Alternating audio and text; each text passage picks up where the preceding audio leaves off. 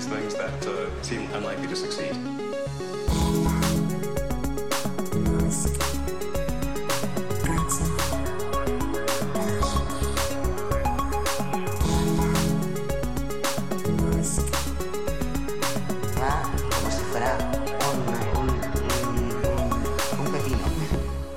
Eh, bueno, pues aquí estamos en este episodio híbrido de Elon y de Parsec, el primero que hacemos además en vivo y con bueno este espacio tan grande en la nave que nos han cedido en las jornadas del podcasting en la JPod del 2022 aquí en Madrid. Eh, la verdad es que me hace mucha ilusión. Esperaba que hubiera una mesa para taparme los michelines, pero bueno, en esto del podcasting independiente nos gustan los cuerpos reales. Así que me imagino que no tenéis problema en estar viéndome directamente los michelines. Eh, por supuesto, me acompaña como siempre eh, mi compañero y socio de Elon o de Elon Podcast, Alex Barredo. Encantado de conocerte, amigo, amigo Matías. No, es muy raro, es muy raro, porque hay muchos focos aquí apuntándonos, normalmente no son tan, tan potentes, espero estar cogiendo bien el micrófono. Y encantado, porque además Parsec, ahora lo comentaráis, eh, es un podcast en el que siempre he querido estar de invitado y, y ahora por fin cumplo mi sueño. Sí, a Alex le gusta proponer que se hagan podcast y luego que lo, lo inviten, ¿no? El menos trabajar en el podcast, lo que sea cómodo para él, le encanta. Bueno, a, a mi lado, a mi derecha, quizá a vuestra izquierda, está Javier Atapuerca, mi compañero de Parsec, y la mitad de Parsec, podríamos decir. Muchas gracias por la presentación. Estoy encantado de veros físicamente, que es la primera vez que os veo. ¿eh? Ya llevamos más de un año con el podcast y es la primera vez que nos vemos. Sí. Y nada, Eh, encantado de estar aquí en las JPod. Y Javier, que es el único que tiene estudios. O sea, el único que sabe de lo que está hablando cuando, Eso- eso es cuando comentamos. En plan, las, las órbitas, no sé qué, no sé cuándo. Yo El que, el que sabe fingir mejor, que parece que sabe de lo que está hablando. tengo un podcast de, de Tesla sin tener un Tesla ni acciones de Tesla y tengo un podcast de industria aeroespacial sin tener estudios. Pero por suerte sé juntarme con gente eh, con los conocimientos de Alex y de Javi. Además me hace mucha ilusión estar grabando con Alex y con Javi al mismo tiempo porque eh, Alex realmente es la Celestina de, de- de Javi Atapuerca y de Matías eh, para formar Parsec porque, bueno, fue, una propuesta suya. Hace unos días, no sé si lo visteis en, Twitter, se publicaron GIFs y, y vídeos. La NASA publicó una simulación como de muy alta resolución, hecha con una supercomputadora así distribuida, con decenas de miles de núcleos, eh, que demuestra que la Luna se pudo formar en cuestión de horas, instantáneamente, con un cuerpo eh, Tella chocando contra la Tierra y que el material se disparara directamente en la órbita donde está la Luna y se formara la Luna en cuestión de horas. Pues eh, Parsec, podríamos decir que llevó mucho más tiempo eh, que la Luna en formarse. Eh, yo creo que hay dos puntos de vista. Javi, si quieres contar el tuyo. Sí, como en toda historia hay un montón de puntos de vista. Aquí eh, el mío creo que empezó en junio de 2020, antes de ser podcaster. Lo que era era oyente de podcaster y era fiel seguidor del boletín y el podcast de Mixio, de Alex. Y por junio dio una noticia de que había una misión llamada Trident con intención de ir a Tritón, a Urano y a Neptuno. Entonces, podemos decir que hiciste unos comentarios que podían matizarse un poco. Vamos a- a dejarlo así. Y entonces me lié la manta a la cabeza, escribí un hilo sobre Urano y Neptuno y su interés científico y se lo tuité. Puedo decir que a mí me pasa lo mismo que cuando cometo un error en el podcast. Javi espera pacientemente a terminar el podcast y cuando terminamos y dejamos de grabar me dice, mira, esto que has dicho habría que matizarlo porque exactamente así no es, ¿no? Pero bueno, es lo que tiene tener estudios. que- Me los colores. Entonces, bueno, esta misión, Trident, eh, que al final, por cierto, no se ha seleccionado, quedó fuera de la, de la selección, pues motivó que Alex me dijera que si quería. Bueno, Alex, que siempre está en la búsqueda de captura de gente para llevar a kernel, pues Sí, me propuso, Sí, además seguramente el correo fuera, pues si eres tan listo, ¿no? Vente. demuéstralo. Entonces me dijo, bueno, pues mándame un correo. Le mandé un correo como siete días después diciéndole que perdonara la tardanza, eh, junio de 2020. Para marzo de 2021 dije, voy a escribirle un mensaje directo a ver si recibió el correo. y si le interesaba realmente o no, que es que igual resulta que no te interesaba, entonces dijiste, voy a hacerle un ghosting y ya está. al final dijiste que sí y nos liamos la manta a la cabeza e hicimos un kernel especial del programa Artemisa. Llegar a la luna es fácil si sabes cómo. A raíz de eso, además entiendo que te di muchísimos problemas porque no tenía micrófono en ese momento, lo grabé con los AirPods, seguramente fue un desastre de edición. Mm, más adelante me propusiste si conocía a alguien para hablar de la Agencia Espacial Española, como eso en ese momento era un unicornio, no conocía a nadie. Y, eh, también lo preparé, entre medio me había comprado un micro, afortunadamente. También salió el podcast de ERA con Aida para Kernel. Y también me dijiste si quería empezar un podcast de espacio, que Matías estaba como muy interesado, que escuchara a los Elons como hablaba de los programas de SpaceX y cómo le interesaba el espacio y ya con eso nos pusimos en marcha, nos pusiste en, co- en contacto y en el verano de 2021 empezamos a hablar hasta que grabamos el primer episodio en noviembre. Mm. Pues yo no sabía que era Neptuno lo que nos unió. Al final no, no hubo esa misión a Neptuno y a Tritón. Eh, de hecho, mm, bueno, se propusieron, bueno, se van a hacer misiones a, a Venus, pero en la última encuesta esta decadal que le dan a la NASA para darle prioridad a las misiones de, de la próxima década, eh, Neptuno sigue sin ser una prioridad. Podemos decir que Parsec ha salido adelante, pero Neptuno no, no está saliendo adelante en las misiones de la, Es una prioridad, no es la primera, pero es una prioridad. Y la, la NASA tiene Secundaria. en marcha, y China también tiene en marcha mandar una Mm. misión. O sea que, a ver si con suerte se rompe la maldición de las Voyager Mm. y conseguimos mandar otra misión para allá. Bueno, del tema de la Agencia Espacial Española no vamos a hablar porque yo creo que soy el único que va a defender a Sevilla como propuesta andaluza. Sevilla, Huelva, me da igual porque en Málaga ya se ha visto que el alcalde ha dicho que, que no, que para Sevilla y estos dos seguramente defiendan tres cantos, ¿no? A mí es que me queda lo de casa y del trabajo. A ti.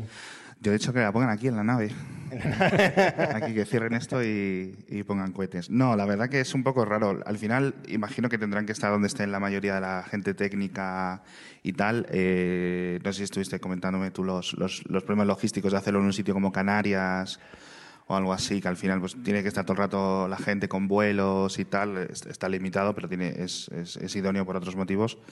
Eh, lo suyo es un sitio continental como una Guayana, una Florida, etcétera, pero no lo tenemos, a no ser que se pongan las cosas muy mal.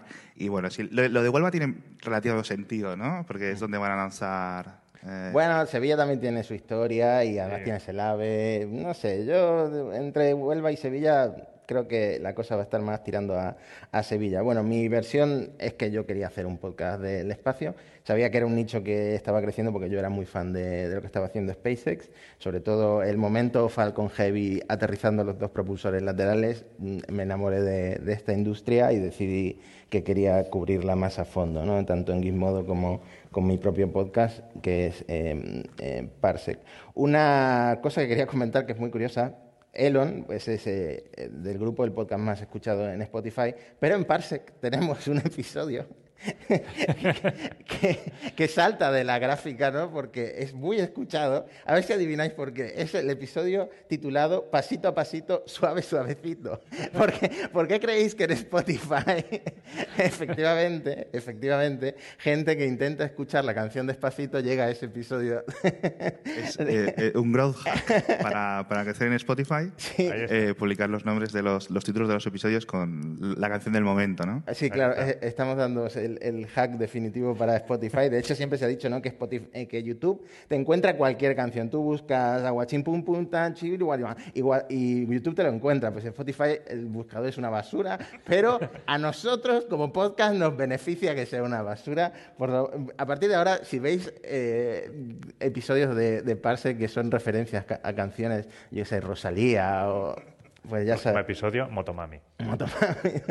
ya sabéis por qué, por qué es, pero vamos a pasar, no os preocupéis, a el tema de la semana que además une a los dos podcasts, que es el tema de Starlink en Ucrania. Madre mía, otra vez Elon liándola en Twitter.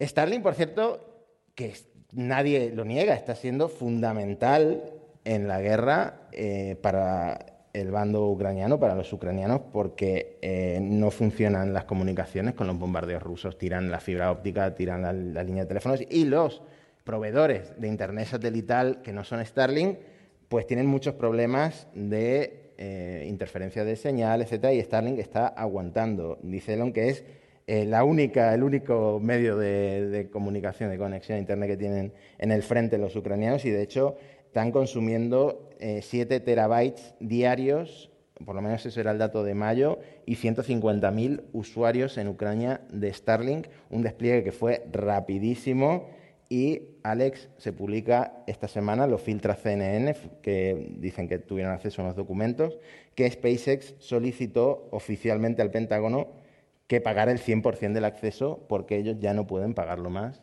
en Ucrania de Starlink. Sí, bueno, es un tema complicado porque faltan. Eh, Elon salió lo que decías tú en Twitter comentando, no, es que les estamos dando y, nadie nos está pagando por esto y, encima nos insultáis, ¿no? Como les insultó eh, después del polémico plan de paz, entre comillas, que puso Elon en Twitter, les insultó un embajador ucraniano, etcétera. Y era en plan, ah, pues eh, si nos insultáis os lo cortamos, ¿no? Y es muy polémico, primero porque el, eh, SpaceX en ese sentido actuó sin ningún tipo de, control ni coordinación con el Departamento de Estado de Estados Unidos, eh, envió los satélites en muchas ocasiones pagados por las propias gentes y por las donaciones. Es decir, todo el mundo que haya donado X dinero está pagando esos satélites, está pagando esos accesos y muchos están pagados por, por eso, por, por, donativos y se están pagando. Entonces, esto de que, los, de que lo está haciendo a, a coste perdido, que lo está haciendo por el amor de, ¿no? De, pues se está demostrando obviamente que, que, no, sino simplemente se compran en Polonia, se compran en Alemania y se, y se llevan en coches de particulares al frente y se colabora como se puede, igual que se está colaborando eh, con armamento y con cualquier otro tipo de, de, posibles eh, soluciones. Sí que ha sido uno de los grandes cambios de la guerra, pero sí es cierto que se ha hecho sin coordinación y sí es cierto que gran parte de los satélites iniciales, de esos grandes paquetes, aparte de los voluntarios, sabemos que están pagados por el, por el Departamento de Estado o por el Departamento de Defensa, por el Pentágono de Estados Unidos y otras agencias de, colaboración internacional. Entonces, que nos diga ahora que, hmm. que, lo están haciendo gratis, que están en pérdidas, que no sé qué, es, es, una, es una chabacanada y la filtración de la CNN tiene todas las huellas del Pentágono. O sea, el Pentágono le ha dicho esto no se puede hacer así. Y además, luego lo comentaréis, las limitaciones artificiales que Elon ha puesto en, en Starlink y los posibles motivos, que es el tema más oscuro. Claro, a mí me gustaría matizar varias cosas, porque, claro, este, esta noticia ha dado pie a un mogollón de clickbait porque el timing es horrible para la imagen de, Elon y de SpaceX, porque viene después de este, de lo que comentaba Alex, plan, encuesta que pone Elon en Twitter, que comentamos en el episodio anterior de Elon, de ceder Crimea a Rusia definitivamente y de que se hagan unas elecciones supervisadas por la ONU en las regiones que Putin, digamos, se ha autoanexionado. También salió una noticia después que no la llegamos a comentar de que Elon había hablado con Putin antes del tuit, que Elon desmintió. Esto hay que decirlo, Elon desmintió haber hablado con Putin. Bueno, pero que, Elon miente constantemente. No, además que luego, esto fue Ian Bremer, que es una lista relativamente es un personaje complicado. Yo, por ejemplo, en, Twitter le tengo silenciado, no, le tengo bloqueado, pero sí le tengo silenciado. Pero es, se supone que sabe de lo que habla. Y luego creo que el señor, eh, luego Bremer creo que le dijo que el propio Elon se lo había contado. A mí mm, me suena que esto fue una filtración de alguien del... Porque Elon no se calla la boca. O sea, e, ese, es ese es su problema. Entonces, en una cena, en unas múltiples cenas o no sé qué, alguien se le habrá dicho, pues mira, está hablando con, con Vladimir eh, para tal no sé qué 99% seguro que esa conversación ha ocurrido. El problema es que yo creo que Elon sabe que es difícil aportar alguna prueba de que eso haya ocurrido, pero vamos, si me tienes que decir que un, mentiroso eh, en serie como es Elon o Ian Bremer, pues yo creo que, tiene sentido que, que, Bremer es, lo más probable, ¿no? que, diga la, la, verdad. Y es muy polémico, porque Elon trata las, las autoanexiones o esto como si hubieran sido cuestión de dos días que hubiera entrado, y nos estamos olvidando que van cientos de miles de muertos, eh, fosas comunes, etcétera. No es en plan, ah, una disputa política común en los Balcanes. No, ¿vale? Entonces, que Elon trivialice así las cosas indica lo, mucho que descuida todo esto.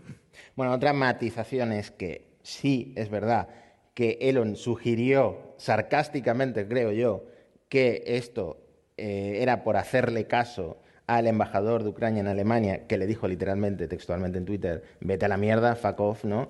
Elon dice en Twitter, pues solo le estoy haciendo caso, ¿no? Me estoy yendo a la mierda, me estoy yendo de, eso, de la ayuda de de Ucrania con Starlink, financiando Starlink. Pero la matización es que la solicitud que hace el portavoz de SpaceX al Pentágono es de septiembre. Eh, y dice textualmente, no estamos en posición de seguir donando terminales a Ucrania o de financiar los terminales existentes por un periodo de tiempo indefinido. Eh, esto es de Byron Hargis en una carta al Pentágono. Es el eh, director de ventas gubernamentales de SpaceX.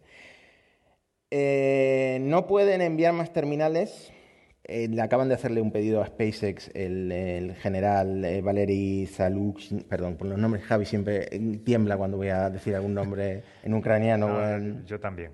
Quiero decir, pronuncia esto, tiene más consonantes que vocales, es muy complicado. Pidieron a Elon 8.000 nuevos terminales en julio, eh, dice que no pueden permitírselo, que necesitan que lo financie el gobierno porque cada terminal cuesta o 1.500 o 2.500 dólares porque claro, hay antenas que son pues, más potentes que, otras, eh, como sabréis si, si habéis escuchado Elon. Entonces, ¿cuánto está pagando SpaceX por el servicio de Starlink en Ucrania? Elon dice que hasta ahora 80 millones de dólares y que en lo que va de año más de 100 millones de dólares. El documento este que presentan al Pentágono solicitaba 120 millones de dólares para el 2022, eh, digamos proyectando lo que van a gastar en todo el año, y 400 millones de dólares para el próximo año. ¿Qué ocurre? Como decía eh, Alex, realmente SpaceX está fabricando los terminales, está dando servicio, tiene que pagar pues, a las telecos mm, para el acceso a Internet, las estaciones de tierra. Efectivamente, todo ese proceso lo tiene que hacer. Pero lo cierto es que el 85% de eh, los 20.000 terminales de Starlink que se enviaron a Ucrania ya estaban parcialmente financiados por eh, gobiernos y el 30% del servicio de la conexión a Internet por organizaciones que no están afiliadas a SpaceX. Es decir, no todo el peso de esto lo está pagando SpaceX. Por ejemplo, el gobierno de mm, Polonia eh, fue el que más terminales compró, compró 9.000 o cerca de 9.000 Así que no podemos decir que SpaceX está asumiendo todo el, todo el precio. ¿no? y es que si es que si, todo esto es, increíblemente complicado y lo está tratando Elon de una forma increíblemente infantil, de verdad. estoy muy decepcionado con, esta situación porque no solo hay, de nuevo, eh, miles eh, o potencialmente millones de vidas en juego, sino que sabemos que está mintiendo, sabemos, entonces todas estas filtraciones eh, controladas por, por, diferentes agencias de inteligencia, agencias de, exteriores a, la prensa van a ir más allá. Y él ahora creo que ha, hecho un giro 180 grados que seguramente comentarás porque en el Pentágono han dicho, te un farol, y aquí con estas cosas no se juegan. Esto es una cosa seria, esto no es en plan un chiste de, ah, voy a hacer no sé qué, ¿sabes? O como con la tuneladora o lo que sea. Aquí las cosas son serias, sobre todo en, temas de contratismo eh, militar y las cosas tienen que ir coordinadas. No, pueden ir, no puedes ir tú a tu puta bola ni decidir realmente dónde da servicio y dónde no. Pues por poner en contexto, mientras Elon está tuiteando sobre la guerra, también está vendiendo un perfume con fragancia a pelo quemado que por lo visto ya ha facturado un millón de dólares, está publicando memes, todo esto al mismo tiempo en su, en su cuenta de Twitter. No, me, me hizo súper gracia, yo creo que el Twitter me lo voy a acabar, ese tweet me lo voy a imprimir, que decía, llevo toda la noche despierto intentando como encontrar una solución para evitar la tercera guerra mundial. Es en plan, tienes el ego más grande que el perolo, ¿sabes? Y no, el, el, tema de los injertos de pelo, algo quedó mal hecho, porque no le, se, le, se le metió algo hacia la de la capa gris, pero es, es muy complicado. De verdad que, eh, bueno, obviamente tendrá algunos problemas que debería de, solucionar en privado y que no debería de, de, tratar todo como si fuera una broma, que ese es realmente el, el, el, problema. No sé si tenemos algo en el guion para lo de Irán, pero sí luego me gustaría comentar algo porque también es un tema hiper complicado en el que se ha intentado tirar el pisto y hemos visto que, que no. De todas formas, no hay otra cosa que más le guste a Elon que el dinero público. es decir, que lo estoy pagando yo todo y luego realmente es un subsidio, una ayuda, un no sé qué, un no sé cuánto. Entonces está clarísimamente que está todo más que sufragado y más que sufragado quiere estar. Y si realmente tiene algún problema de financiación, hola, se descolga el teléfono, oye, mira, necesito, o sea, que el señor más rico del mundo, que entiendo que es una compañía privada que tiene que tener sus cuentas, etcétera, tenga que estar quejándose por 50 millones, o sea, es que mm, ¿Qué quieres que te diga? Entonces, cuando todos los las ONGs han empezado a publicar sus facturas de estamos pagando el Starlink, aquí están todos los dineros eh, en Twitter, es cuando es cuando ha hecho para atrás. Eh, gran decepción, porque estábamos comentándolo tú y yo en el, en el podcast, y digo, joder, Elon parece que se está reformando, parece que está un poco está un poco de eh, ordenado estos últimos meses y ahora sale por estas, no lo sé. Tenga en cuenta que es que ahora Elon tiene que rascar dinero donde pueda para la compra de Twitter. Sin comentarios. sí, no, no, no, sabe dónde sacar ya el dinero para Twitter. Eh, bueno, pues eso, la narrativa, como dice Alex, ha ido cambiando. Uno de los ataques que le han hecho ha sido que eh, SpaceX no existiría si no fuera por el dinero de los contribuyentes. Elon se ha defendido como, pues el Falcon 1, el Departamento de Defensa solo puso un 3%, pero eh, luego está la NASA, todos sabemos que SpaceX sin la NASA, sin el Departamento de Defensa de Estados Unidos, no, no podría subsistir. Entonces, pues es un ataque que está justificado. Y como digo... Mm. Sí, es, es una simbiosis, que eso imagino que Javier lo sabrás eh, mucho mejor. Al final hay un montón de capital privado, pero hay un montón que al final es derroche público constante durante décadas y décadas y décadas, que no sabe muy bien a dónde va ese dinero. No, pero eso es algo que se dice mucho cuando está en la, por ejemplo, la lucha está entre el SLS o la Starship. Y dice, mira lo que ha hecho una empresa privada. Sí, perdona, pero SpaceX ha recibido muchísimo, muchísimo dinero público. Entonces, no es solo eso, hay que tener todo en perspectiva. Bueno, y que no ha tenido eh, pelos en la lengua para atacar eh, textualmente, explícitamente a empresas, pues Lockheed Martin, Boeing, eh, con esto de el dinero, el dinero público. Pero es que es lo que es el modus operandi de, Elon. Se siente atacado y empieza a echar balones fuera y a atacar a otras empresas. Pero, como digo, la narrativa ha ido cambiando. Elon ha estado defendiendo. No, porque aparte de esto tenemos muchos recursos en el tema del jamming de Rusia, en eh, tener que mejorar la seguridad de los Starlink para que sigan funcionando, tal y cual. Pero bueno, lo seguían atacando, lo seguían atacando y al final ocurren dos cosas. Por un lado, el viceprimer ministro de Ucrania, eh, Mikhailo Fedorov, que por lo visto Elon está en, contacto con él eh, muy regular, o sea, muy constante, lo defiende Elon, dice definitivamente Elon Musk se encuentra entre los principales donantes privados del mundo que apoyan Ucrania y que Starlink es esencial para la infraestructura actual de, de Ucrania. Y por otro lado, tuitea Elon a tomar viento, a pesar de que Starlink todavía está en pérdidas y de que otras compañías reciben miles de millones de dólares de los contribuyentes, Seguiremos financiando al gobierno de Ucrania de forma gratuita. Lo dice como corriente ¿no? No habría que poner gratuita entre comillas, así. Gratuita, entre comillas, como dice Javi. Es ridículo. No, o sea, claramente esto tenemos que esperar un poco a que haya algún tipo de filtración extra más, tanto incluso por la parte rusa, porque si, si la llamada realmente, o esas conversaciones, etcétera, eh, ha habido esas presiones, ese es uno de los grandes problemas que hemos visto con Elon, tanto con China como con otros intereses.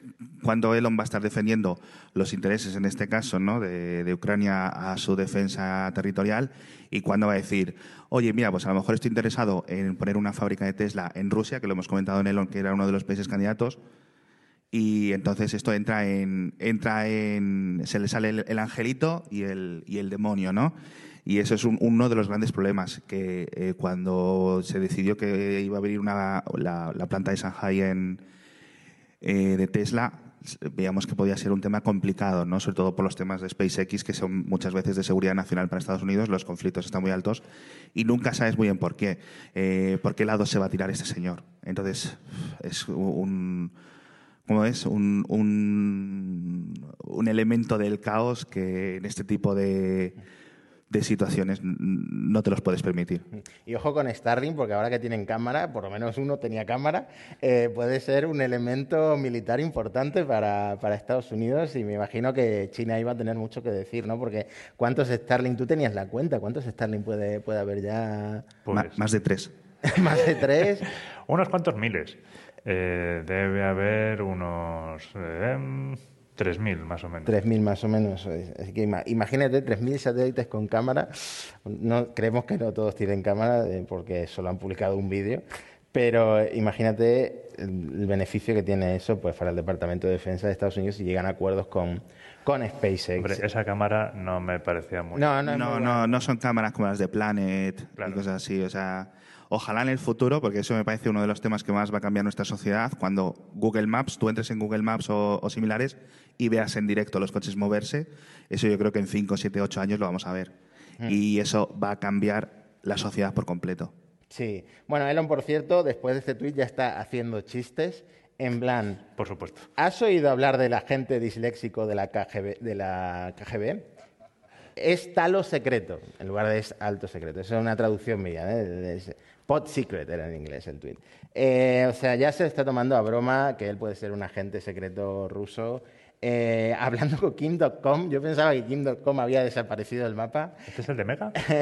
el de. Sí, el de, El de Mega, eh, el tonto de, la, de, de hace dos décadas, con el tonto de esta década, eh, es que se atraen los, los polos. En fin, me callo. Dios los cría y ellos se juntan. Sí, le- Kim.com pues eh, diciendo que la guerra esta es una guerra indirecta de Estados Unidos y que mm, Elon ahora la está defendiendo. Entonces Elon le contesta, estoy intentando desescalar la situación, pero no lo estoy consiguiendo. Como dice Alex, complejo de complejo de mesías constante o sea este hombre eh, yo creo que si estuviera yendo al psiquiatra o a diferentes eh, psicoterapeutas no sería tan rico como es porque de verdad que tiene que tener problemas eh, tenemos que entrevistar a la hija a una de las hijas que, que ha pasado de él para ver realmente qué es lo que pasa en esa casa bueno, yo creo que podemos cambiar a otro tema un poco más alegre. Eh, Javi, tienen un cliente nuevo para, para Todavía- ir a la luna. Todavía no han hecho la misión de dar la vuelta a la Luna y ya tienen planificada la segunda. Entonces ha salido ahora a la palestra Denis Tito, que, del cual hablamos en el capítulo de turismo espacial, porque fue el primer turista espacial que hubo en la historia, fue a la ISS con una Soyuz y ahora eh, ha decidido que va a ser el cliente de la segunda vuelta a la Luna con su mujer, Akiko. Mm, Está aquí en, mi- en la audiencia mi mujer. ¿Tú te irías a la luna conmigo en un cohete si fuera millonario? Dice que no, con, el- dice que no con la cabeza. Alex, ¿tú te irías a la luna conmigo? yo creo que no entro en la Soyuz pero eh, pero esto es en la Spaceship, no te en, preocupes. en la Ah, sí. Starship. En la Starship, No, perdón. pero eh, nah, eh, yo no, no, no creo que estén las cosas para a esos niveles de, de seguridad. ¿eh? A ver, que- que a lo mejor me monto en un coche y es mucho más peligroso, pero... No, yo en la Crew Dragon me monto mañana si hace falta, pero en la Starship hay que esperar unos añitos, yo creo. Bueno, esto está planificado. De hecho, todavía no tiene fecha. Ni siquiera el primer viaje tiene fecha. Que, eh, que me perdone Denis Tito si me está escuchando, pero que a lo mejor se muere Denis Tito antes de que... de pero que un, se- un chaval no es, un chaval no es. ¿Cu- ¿Cuánto, cuánto- pues ya cuando fue a la, a la estación espacial con los rusos ya estaba mayorcete y hace 20 años de eso. Y bueno, estará tomando suplementos y cosas así, ¿no? Como y también hasta transfusiones de sangre de gente joven, como los Rolling Stones. Eso. Desde luego su novia me ha parecido más joven que él, ¿eh? En la foto me... Sorpresa. Eh, ah, bueno, otra buena noticia, eh, Javi, es que por fin Blue Origin ha entregado un B4 Sí, Aula. ya salió ahí Tori Bruno, que casi quería abrazar el motor porque lo tenía ahí de fondo. Ya tiene por fin el primer B4 para el Vulcan. Tienen ahora que ponerlos en el cohete y hasta tiene que lanzarse, pero le han dado tiempo, porque aunque se iba a lanzar para finales de año, si no recuerdo mal, se va a retrasar porque eh, aparentemente el cliente lo ha pedido, porque tampoco le viene mal, pero dicen que es el cliente el que ha pedido el retraso. El cliente en este caso es Blue Origin. No, pregunto, pregunto. No, era una sonda lunar, parte del programa este. De... Ah, vale, el cliente que va dentro del el cohete. cliente Vale, vale, vale, vale. La sonda que va a ser lanzada el- en el Vulcan. Y estos motores son los mismos que van a ir en el New Glenn y en, el, y en los Vulcan. Eso es. En Vale. los B4 van a ir en los dos. Al Y- principio van a ser solo de Blue Origin y luego los ha comercializado. ¿Por qué ha habido tantos problemas con estos motores? Realmente no lo sé, pero son complicador de hacer. Estos motores que son de metano y oxígeno, que son como los del Raptor de, de la Starship, del Booster, bueno, de los dos en realidad, son, son complicados de hacer. Es un desarrollo difícil. ¿Cuál sería la ventaja del motor de metano en lugar de queroseno? Pues la ventaja de esto es principalmente cuando tu objetivo es la reusabilidad, porque compañías como eh, Blue Origin o eh, SpaceX no quieren contratar a gente como Dick Van Dyke en Mary Poppins, que trabajaba de desollinador, Sí. Pues lo que pasa es que si utilizas una serie de combustibles como el queroseno, te pueden generar más hollín, más residuos sólidos, mientras que el metano es mucho más limpio, genera muchos menos residuos. Entonces, para reusabilidad, entre usos, tienes que limpiarlos mucho menos y no tienes que tener a, eso, a Dick Van Dyke cantando y limpiándote los motores. bueno, y también más limpio para el medio ambiente, me imagino. Bueno, Eh, entre comillas. Sí. bueno, eh, hablando de cohetes de metano, la Starship ha vuelto al full stack, ha vuelto a montar encima del Booster 7 la Starship 24. Yo no sé cuándo van a lanzar, decía Elon en noviembre. En noviembre está programado el SLS. 2023. Eh, ¿Tú confías más en el SLS? Yo creo que se lanzará antes, sí. ¿Tú confías en la Starship o en el SLS? No, yo en el SLS, porque aunque sea por desesperaciones, que o sea que al próximo retraso, ya no sé cuántas veces lo he contado en el podcast diario, voy a ir yo y lo voy a lanzar yo. Sea, una ¿Qué? pandilla de chavales de, de la Universidad de Deusto, o sea, a tomar por culo. Si cada minuto de- del coste del SLS se invirtiera en publicidad en Elon y en Parsec, Claro. estaría mejor aprovechado. De hecho, todo se donaría a la guerra de Ucrania y entonces estaría ganada. La, iría, irían las, las, las tropas ucranianas, irían ya por.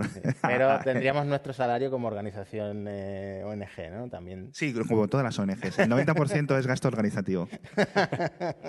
Eh, bueno, pues eh, tenemos. Dura muy poco realmente, las volvieron a desmontar, pero siempre es muy gracioso ver cómo la levantan con los brazos esto y lo, y lo ponen encima de. Es como jugar con, con robots, eh, no sé, me parece algo muy futurista. y Las fotos, por supuesto, son súper futuristas. De hecho.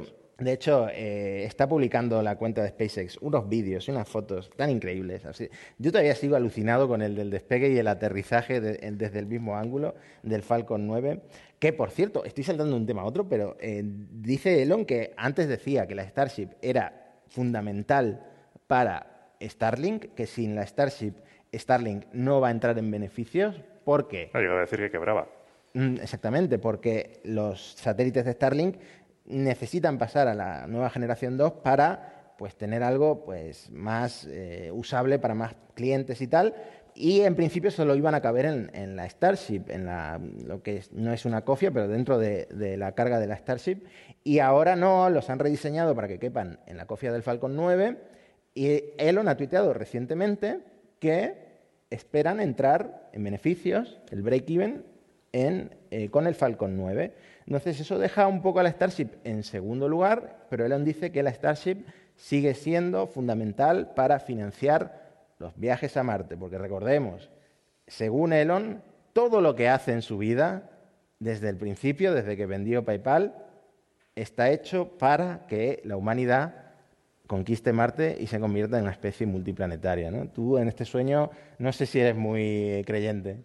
Yo es que como he leído los libros de Kim Stanley Robinson, que tenemos esa sospecha, esa hipótesis de que realmente es un humano del futuro que ha venido y ha escrito lo que vivió, pues la verdad es que no tengo ninguna gana, pues tiene pinta de ser bastante sufrido.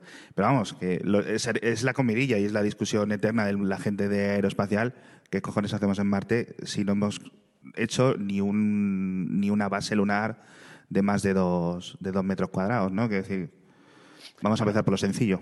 Hay dos perspectivas ahí. Están los que somos, pues yo me incluiría más prácticos, de que tendríamos primero que asentarnos un poco en la Luna y usar eso de trampolín para llegar a Marte. Y están los que dicen, si ya llegamos a la Luna, no vamos a repetir eso, nos vamos directamente a Marte, que es más grande, tiene más capacidad de quizás eh, albergarnos como especie. No sé, yo como ingeniero soy más práctico de ir pasito a pasito. Yo es que lo sigo, sigo considerando tan, o sea, una idea tan locura, porque en plan, no es ir a otro planeta, es ir a un planeta que no quiere que estés viviendo allí, literalmente, y estás a, varios meses para volver, eh, no podemos enviar nadie, eh, habría que vivir en cuevas, eh, es que es, eh, de verdad, la gente yo creo que obvia todos los grandes problemas que va a haber una vez que estés allí. Sí, no, no, no se tiene en cuenta el tema de la radiación, por ejemplo. Eh, bueno, con los robots no pasa mucho, los puedes blindar, pero con los humanos pues llevamos la radiación un poquito mal. Entonces el hecho de vivir en cuevas sería la solución principal. Esas grandes esos grandes domos de cristal que se ven en la ciencia ficción, eso está a muchos años, décadas, siglos vista. Eh, De momento no es, no es viable. Y que no todas las historias de la gente que vaya a Marte va a tener el final feliz del marciano, de Martian. No. Eh, probablemente gente que la palme en Marte, o yendo a Marte incluso con el tema de la radiación. Así que, bueno, se vienen tiempos interesantes. Ojalá estar vivos para ver qué pasa, pero no, yo desde la Tierra lo veo. Por muy mal que estemos con el cambio climático, lo veré desde la, desde la Tierra, creo. Eh, Claro, pero luego, luego ese es otro argumento. ¿eh? Hay gente como Caroline Porco de la NASA que decía que estamos haciendo estos grandes castillos en el espacio cuando deberíamos estar usando todos esos recursos en luchar contra el cambio climático. O sea, un planeta que sí sabemos que nos puede acoger y que no nos da la vida, igual deberíamos gastar esos recursos en protegerlo y arreglarlo que en irnos a otro. Bueno, al final se pueden hacer todas las cosas a la vez. decir, hay muchas cosas. Es, es al final eh, es un gasto nimio comparado con, con, con Si comparas espacio con, por ejemplo, defensa, Sí, somos un redondeo. sí, eso es, eso es. O sea, plan, si cogemos el dinero que nos gastamos en el fútbol, lo pusiéramos a, contra el cambio climático, estaríamos a menos 5 grados ya, ¿no? Pero es una forma de hablar rara. Bueno, si queréis ver una comparación del tamaño de la Starship Super Heavy ya montada, el, el cohete más alto y en el futuro el más potente del mundo, eh, Thomas Pesquet, el astronauta de la ESA, ha publicado una comparativa un poco francesa, ¿no? Porque la compara con la Estatua de la Libertad, que fue un regalo de Francia a Estados Unidos, y con eh, la Torre Eiffel. Así que podéis más o menos, si habéis estado en Nueva York o en París, haceros una idea del mastodonte ese que han montado allí. Sí, a medio camino entre las dos. Hmm, en el sureste de Texas. ¿no? El Falcon Heavy creo que se ha retrasado unos días el lanzamiento. Mm, Ahora, ¿la fecha cuál es? La fecha es el 31 de octubre, a las 7 menos cuarto, hora del este. Y eso en España. Pues hay que tener cuidado con el cambio de hora, porque lo cambiamos en horas diferentes en Estados Unidos y en España, pero creo que es más o menos a las 12 menos cuarto de la mañana. Mm. Quería preguntarte, Javi, por un tema que de hecho lo tuiteó Alex. Eh, Alex lleva diciendo eh, tiempo que la cobertura de Starlink en Europa no va a ser completa, que el norte de Europa no va a llegar a Starlink. Esto le decían, eh, creo que algún oyente te dijo que, que no era así, pero eh, realmente sí está pasando eso. ¿Por qué pasa eso? Ya, yo cuando vi eso dije, pero de verdad esto es una sorpresa, no lo entiendo. Quiero decir, los satélites, la mayor parte de los satélites de Starlink vuelan en una órbita de 53 grados. Eso significa que van a estar a una latitud de 53 grados como máximo. Entonces, tú tienes la cobertura del haz de tu antena, pero estás volando muy bajo. Estos vuelan a 530 kilómetros o 550 kilómetros. No tienes mucho haz, el horizonte está relativamente cerca. Entonces nunca vas a estar mucho más alto de 55, 50 y algo grados de latitud. Los países escandinavos están por encima. No, pero no solo los países escandinavos, en plan la mitad de las islas británicas. De, Claro. o sea, Manchester, por ejemplo, podría tener algo de cobertura, pero o sea, un satélite que pase por el sur, muy lejano. Si estás en otras zonas mucho más abajo, hay, hay países que tienen una densidad de satélites muy superior por, por- por las propias órbitas. Pero vamos, es que el problema es que cuando lo- miras los mapas no te das cuenta de lo realmente hacia el norte que está Europa en general, ¿no? Parece que está mucho más abajo. Y lo mismo le pasa, es decir, la frontera entre Estados Unidos y Canadá, una vez que entras en Canadá, poco más vas a, no vas a tener apenas cobertura de, de este tipo de Starlink, a no ser que se busquen otro tipo de órbitas, que no sé cómo iría, una órbita polar, cómo se, podría sol- solucionar eso. Tienen, tienen varias órbitas, ¿no? En, el- en la- en los planes que han presentado a la FCC, creo que era, tenían el grupo 1 y el grupo 2. Ahora en el grupo 1 tienen la órbita de 53 grados y 550, que la tienen casi llena, tienen 1470 de 1580 que quieren tener. Bueno, esto es a 10 de octubre. Ya habrán mandado seis Falcon con más, porque estos lanzan Falcon como si fueran autobuses. Luego tienen otra de 70 grados, que ya te permitiría cubrir más, pero solo tienen ahora mismo 50 satélites. Quieren tener otro casquete de mm, 97,6 grados, que esta es la órbita heliosíncrona o sansíncrona, es medio polar, con lo cual sí que te permitiría co- eh, cubrirlo bastante. Tienen 187, que no está mal, pero no son los 1500 que tienen en, en la otra. Y luego el otro casquete que quieren también a 53,2. Y luego estaría, eso es la fase 1, como en las pelis de Marvel. Para la fase 2, aparte del Doctor Extraño, pues traen órbitas, pero que serían más bajas. Estarían a 300 kilómetros, 42, 48 y 53 grados, con lo cual todavía cubrirían peor latitudes altas. Claro, porque al final lo que ellos quieren es eh, ir a donde está la población, que es donde van a estar sus clientes. Es decir, esto de que, ¿sabes? De poco sirve dar cobertura a Saskatchewan, a Laponia y no sé qué si nadie te va a contratar Starlink allí o al Polo Sur? Bueno, yo no me he enterado de nada de lo que ha dicho Javi porque no, no me he quedado con los números, pero eh, mi hermana... Muchos satélites, muchos. Mi hermana Agostina eh, vive a las afueras de un pueblo. No llegan. De hecho, Movistar no sabe dónde está su casa porque no tiene una dirección y le, le ponen el típico modem con una SIM, ¿no? Y de ahí tira internet, pero le va, le va muy lento porque tiene poca cobertura. Entonces yo digo- le digo, no. eh, tienes que contratar a Starlink porque en España realmente tenemos buena cobertura de Starlink, va muy bien Starlink. Y me pregunta, ¿cuánto? Digo, no, si solo son 70 al mes con un pago inicial de 400 euros.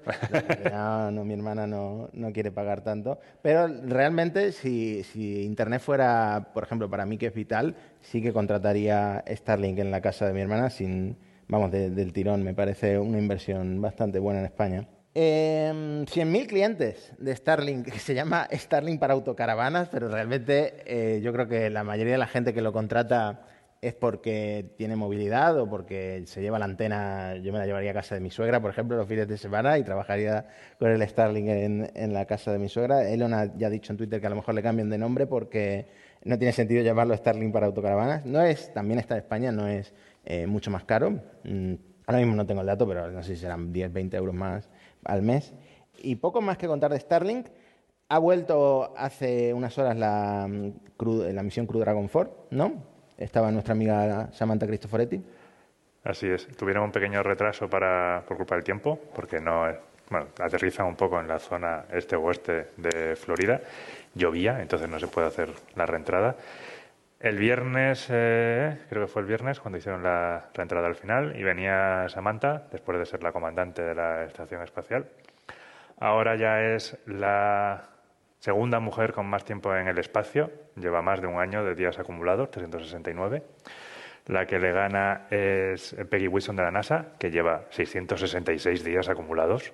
El día de la bestia. Debería ir por lo menos un día más para... Sí, ¿no? Si es supersticiosa. O eso o le gusta mucho el número. Yo- las dos opciones hay. Y, Y sí, la reina de los frikis ya ha vuelto a la Tierra.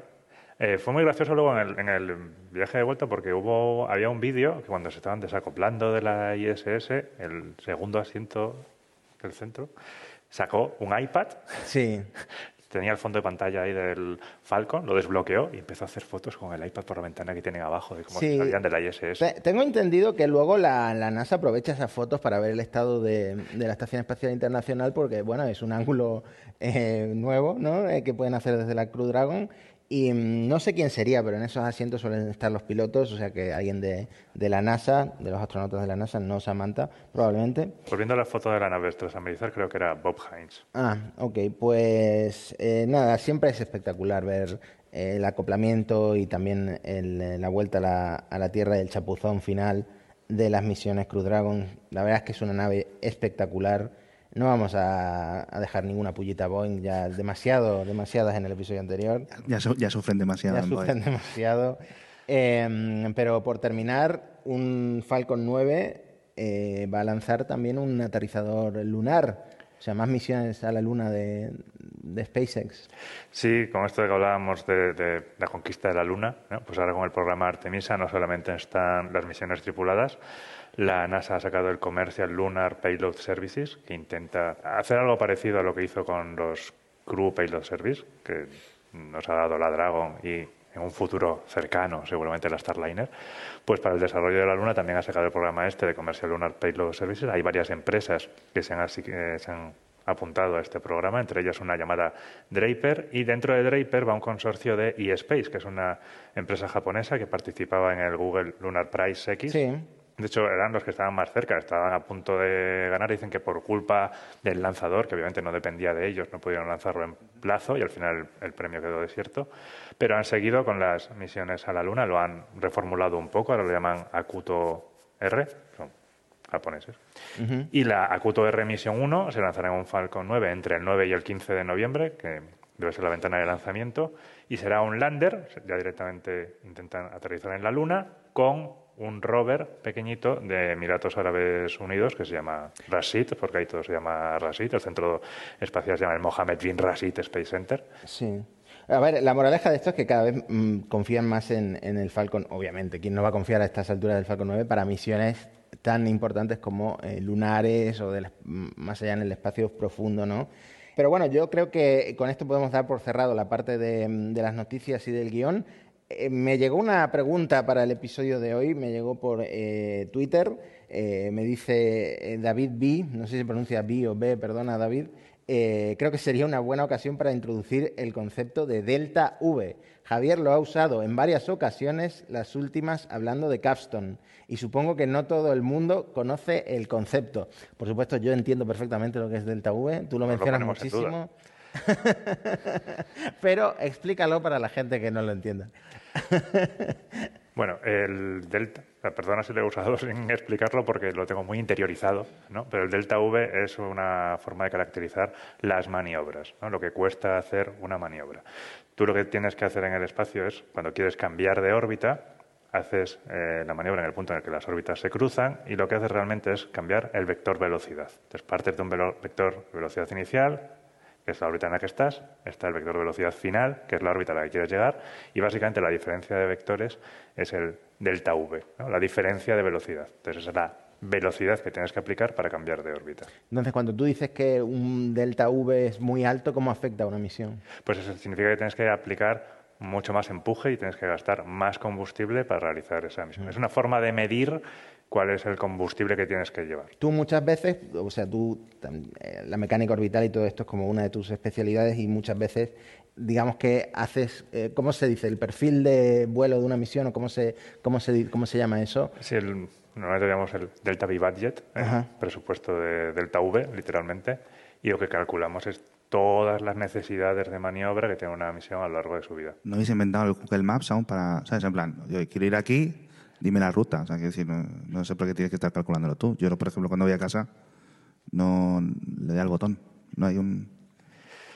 Se lo podemos comentar a Google, sería muy útil luego para la popularización del espacio, pero ahora mismo no es. Os ponen anuncios luego cuando el cohete esté a mitad de camino. Lo- es- La maniobra es como un derrape del, del cohete, es como en, en Fast and Furious. El... ¿O cómo? Mm, No, me temo que no es tan espectacular. Y luego, por ejemplo, con los motores de bajo empuje que se han popularizado mucho porque necesitan mucho menos combustible, es todavía más despacio. O sea que no hay. ¿Qué, diferencia? Porque los Falcon 9 los vamos viendo para eh, órbita baja, es decir, sale el Falcon 9 y a los dos minutos ya está otra vez en, Tierra. Para lanzarlo a una misión lunar, el Falcon 9 es idéntico, eh, va modificado, va con, ma- con más combustible. Son misiones largas, ¿no? Es decir, se tarda tiempo en llegar. Para misiones lunares depende. Si haces como Capstone, que lleva una trayectoria balística, el coste energético más o menos es lo mismo, pero en las trayectorias balísticas lo que haces es que compensas un poco el delta V por tiempo. Intentas gastar menos combustible, a cambio tardas más tiempo. Capstone va a tirarse meses para llegar a la Luna.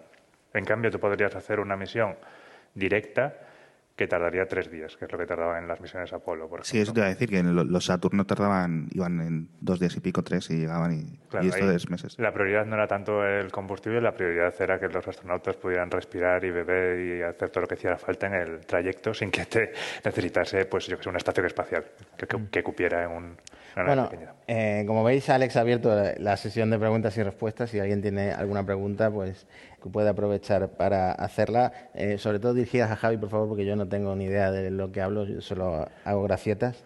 Eh, Solo las preguntas pactadas, por favor. y nada, saludar a la gente que pueda estar viéndonos en streaming, sobre todo a mi madre. Un besito a mi madre. Y mm, no sé, ¿tú tienes alguna pregunta aprovechando que hoy hemos Creí- conocido en persona? Creí, creí que ibas a preguntar, ¿tú tienes alguna madre? Y yo, sí, yo también saludo a mi madre mía. Eh, no, la verdad, no, no habéis dicho a quién se le ocurrió el nombre de Parsec, eso me ha dolido un poco, pero es Eh, importante. Es que este hombre es genial porque teníamos nombres que eran malísimos. Ni siquiera merece la pena decirlo. Bueno, podéis- si os acordáis, que imagino que no, porque el cerebro borra los traumas. Eran pero basura. Y a Alex se le ocurre, es que es una idea tan fácil, está ahí, pero es que si no eres Alex Barredo no se te ocurre, eh, abrir como un diccionario de palabras que tengan que ver con, eh, pues eso, astronomía, industria espacial, y ve Parsec y dice, este es el nombre de vuestro podcast. Y efectivamente nos convenció 100%. O sea, como te lo envié como a las 3 de la mañana, algo así, en plan... Creo que en el episodio cero explicamos lo que significa Explicamos Parsec. lo que significa así que Parsec. empezad a escuchar Parsec desde el cero hasta el de no sé cuántos llevamos. 20, casi 30. Veintitantos de la primera temporada Sí. y ahora este es el cuarto de la Sí. segunda. Eh, entonces creo que hay alguna pregunta del público. Hola chicos, soy Paul Rodríguez. Una pregunta. Si pudierais ir a ver un lanzamiento, cualquiera, ¿cuál sería? Contesta tú, Javier, que yo voy a pensarlo. No me dejéis pensar a mí, claro que no. Pues mm, mm, mm, no sabría decirte. El SLS me llama mucho por lo que va a ser el programa Artemisa, pero creo que al final me quedaría con el Falcon Heavy que aterrizara los dos laterales, porque es que me parece espectacular. Si nos invitaran a ver el aterrizaje del Falcon Heavy desde la terraza esta que tiene la NASA en Cabo Cañaveral, obviamente eh, sería un buen aterrizaje, pero yo quiero tirar por la Starship, la Starship Super Heavy, ese cohete tan gigantesco, ese entorno tan extraño, ¿no? Ahí en Texas, esa fábrica al aire libre prácticamente. Ya no tan al aire libre, ¿eh? Ahora, hoy en día es una fábrica hecha y derecha y seguramente el primer despegue acabe en fuegos artificiales, que es una cosa que también tiene que ser bonita de ver. Eh, Voy, voy buscando otro presentador, por si acaso. Sí, espero que te- no, no falle el sistema este de aborto que hace autodestruirse el cohete, porque entonces ya sí que no lo contamos. ¿no? Sí, sí, estar cerca de un cohete tan grande que explote, no sé, yo te lo recomiendo. Desde el punto de vista profesional, no te lo recomiendo. Mínimo. la- Lo- la- la- la- los franceses son muy listos, directamente los lanzan desde otro continente, por lo que pueda pasar, ¿no? No, yo, mira, yo tengo una respuesta múltiple, como en las autoescuelas. Eh, primero, me gustaría muchísimo ver lanzamientos, como habla en general, los de Spin Launch, estos nuevos de la Oh. centrifugadora. Eso creo que va a ser algo revolucionario. Y luego me voy a poner Patriota y los de los Miura, sobre todo el Miura 1, el Miura 5 en el futuro, que no debería estar muy atrás. Eh, yo creo que eso va a ser algo, algo increíble y, y algo que no se ha hecho en España eh, desde hace eh, desde, desde nunca, ¿no? Eh, ¿Verdad, Javier?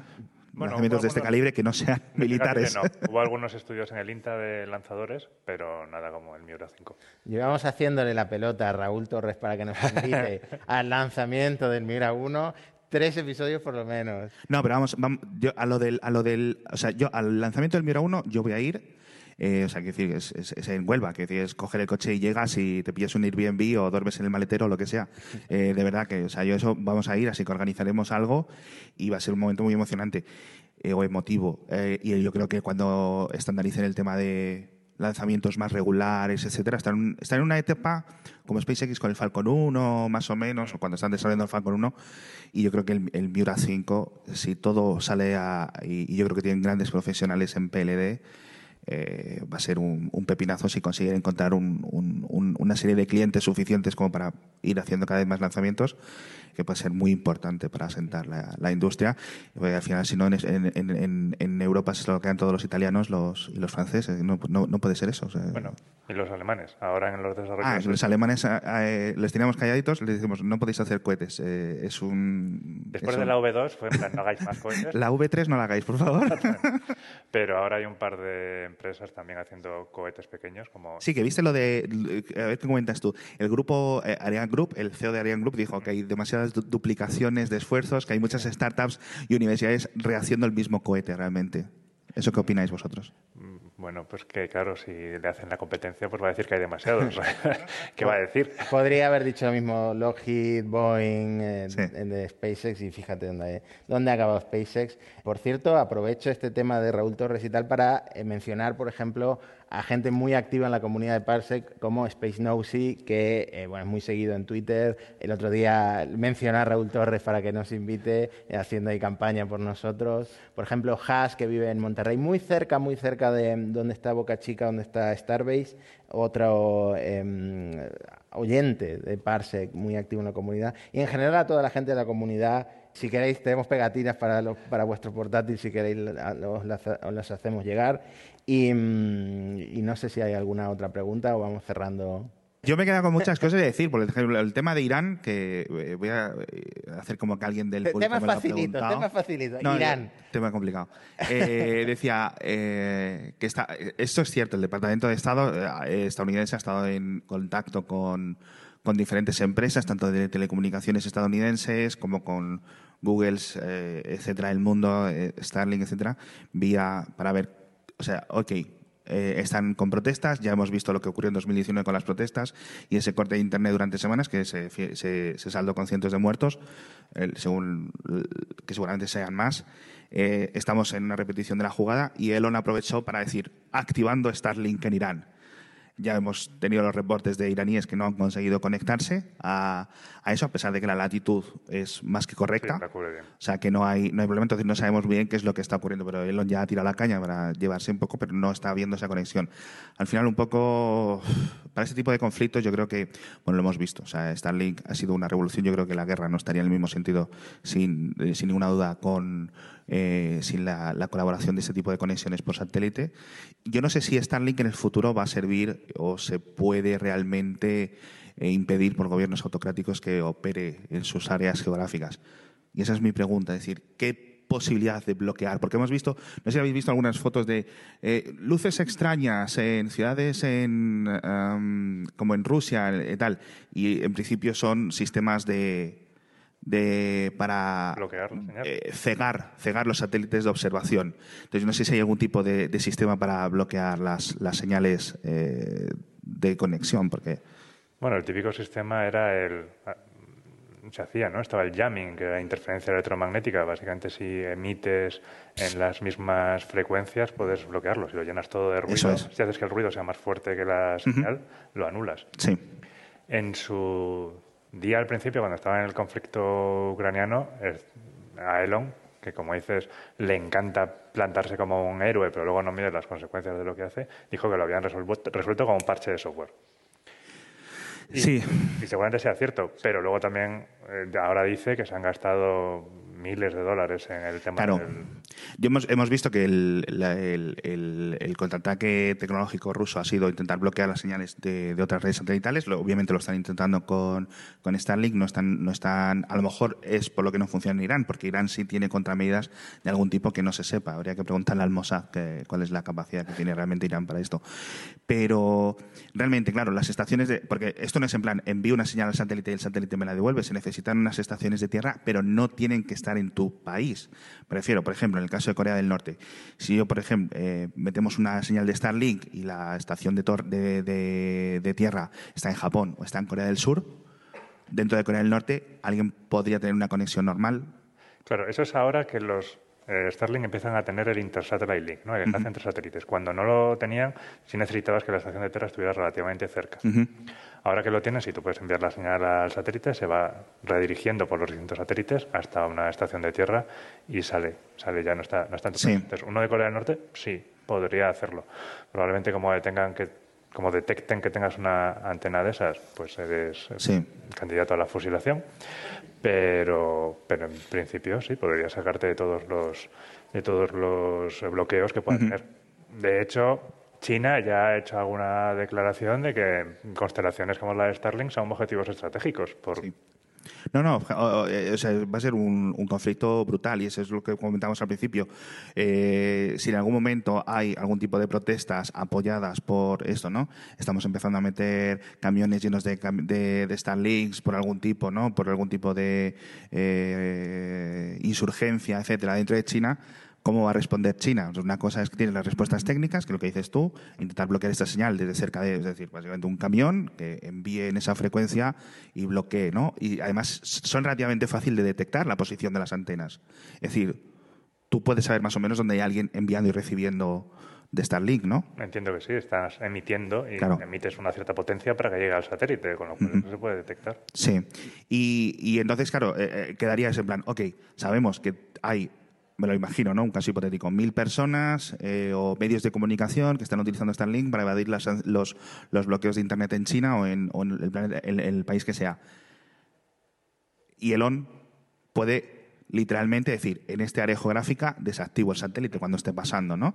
Si no lo hace, el gobierno chile puede decir, bueno, pues si el satélite no se cierra, la fábrica esta que tienes aquí tan bonita, tampoco, también se va a cerrar, ¿no? Es un poco el problema. Es decir, ese problema no lo tiene Boeing, no lo tiene Raytheon, no lo tiene Lockheed Martin, no lo tienen todas estas grandes compañías, porque al final simplemente están trabajando dentro de, eh, de la, la- la esfera del Pentágono. Es un problema, yo creo, grave. Otra pregunta, Javier, sobre esto.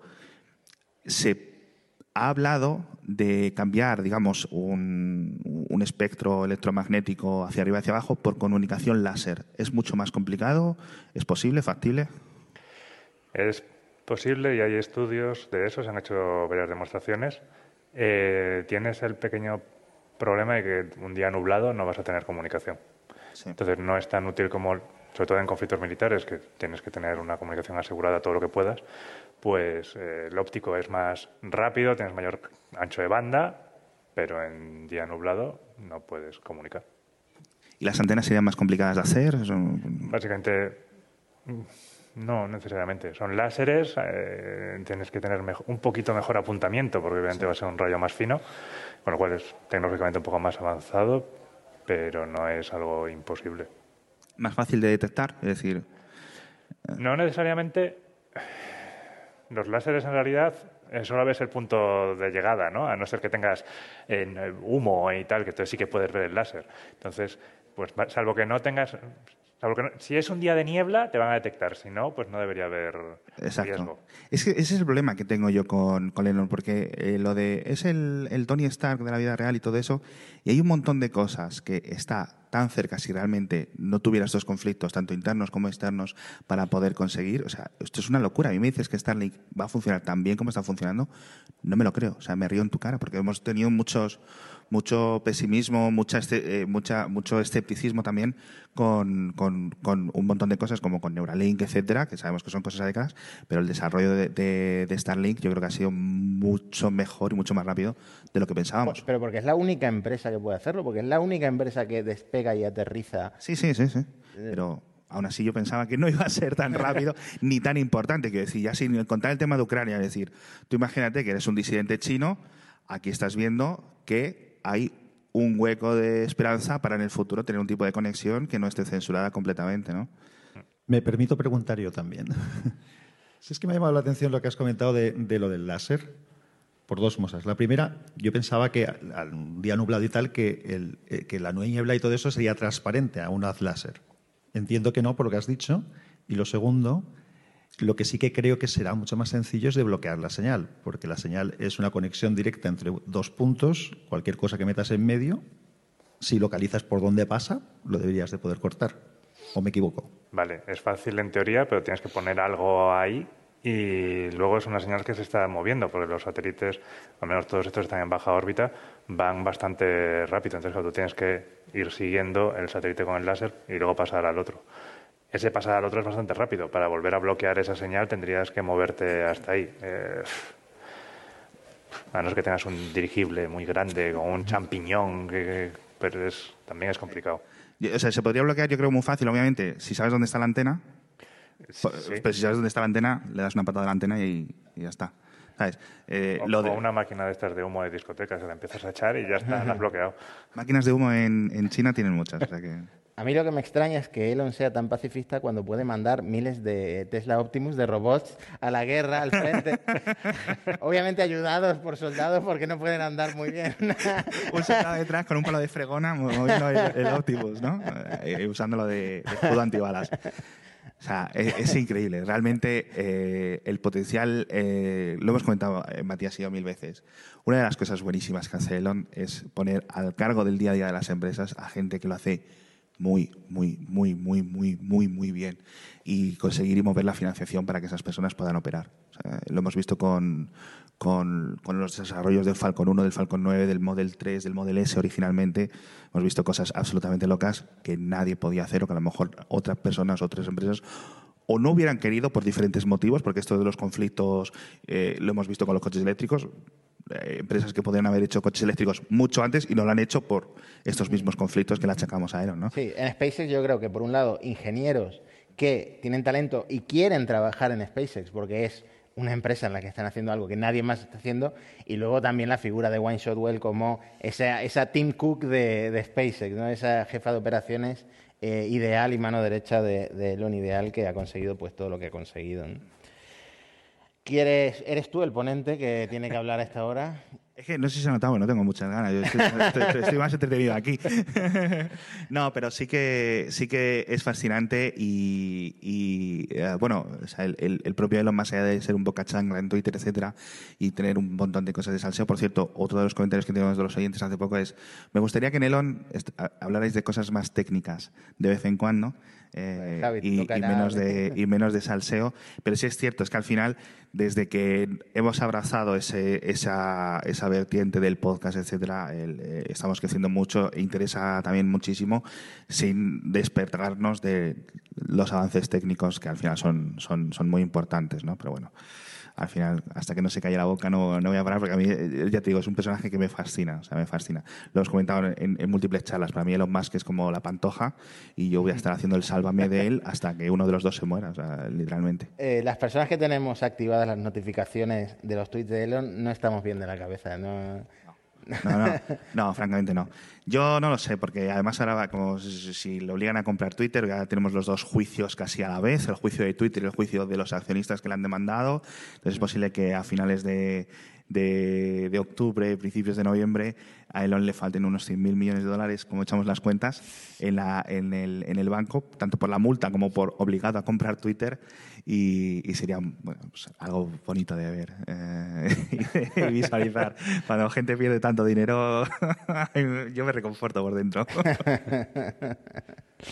Pues si no hay más preguntas, yo creo que vamos a cerrar este episodio híbrido de Elon Musk Parsec, que bueno, nos ha quedado interesante. Ha quedado bien, hombre. sí. Ha quedado muy bien y muy bastante densito, con mucha información y con el input de Javier Tapuerca como persona con estudios. de- Ay, por Dios. Ya te digo, cada vez que me dices de experto, me pongo nervioso. bueno, yo algo de estudios tengo, pero hace tanto que ya ni me acuerdo. Pues Eh, fíjate yo. Pues eso, me alegro mucho de que estéis aquí y que hayáis venido a ver este episodio en directo. Es la primera vez que grabamos un episodio en vivo. eh, de hecho, creo que es la primera vez que grabamos un episodio. Después de 200 y no sé cuánto, la primera vez que grabamos en persona en lugar de. Sí, porque otras veces hemos quedado para hacerlo y luego digo, ah, vamos a, vamos a comer mejor. Sí. ya que estamos juntos, vamos a comer, vamos a hacer, vamos a ir a ver no sé qué cosa, en vez de ponernos aquí con, con cada uno con el portátil a, a grabar, que eso lo podemos hacer en cualquier momento, pero bueno, ya contrataremos un estudio de grabación eh, con, sus, con sus cosas. Lo mejor de este episodio es que teníamos un deadline, que era que había que estar aquí a las 10 de la mañana, entonces el guion ya estaba hecho porque si no eh, habríamos quedado muy mal. ¿no? Eh, pues eso, de nuevo, muchas gracias a todos y si estáis viendo esto en streaming o luego en diferido, también os agradecemos ser oyentes tanto de Parsec como de Elon y si no conocíais alguno de los podcasts, pues os invitamos a seguirnos, que tenemos muchos episodios muy, muy, muy interesantes. Muchas gracias a, a los tres. Yo creo que ha sido muy interesante para los que estamos aquí y seguro que para los que estaban escuchando, que había gente escuchando, os informo, que lo hemos estado viendo hace un rato. Creo que no había un sitio de nombre más propio para hablar del espacio y demás que la nave. o sea que nada, ahora cuando, cuando quieras eh, eh, cerramos y, y empiezas tú, Alex. Perfecto, pues nada, nos despedimos. Muchísimas gracias a todos por estar en este Parlon, Erlsec, eh, como queráis decirlo, y, y hasta la semana que viene. We're doing these things that uh, seem unlikely to succeed.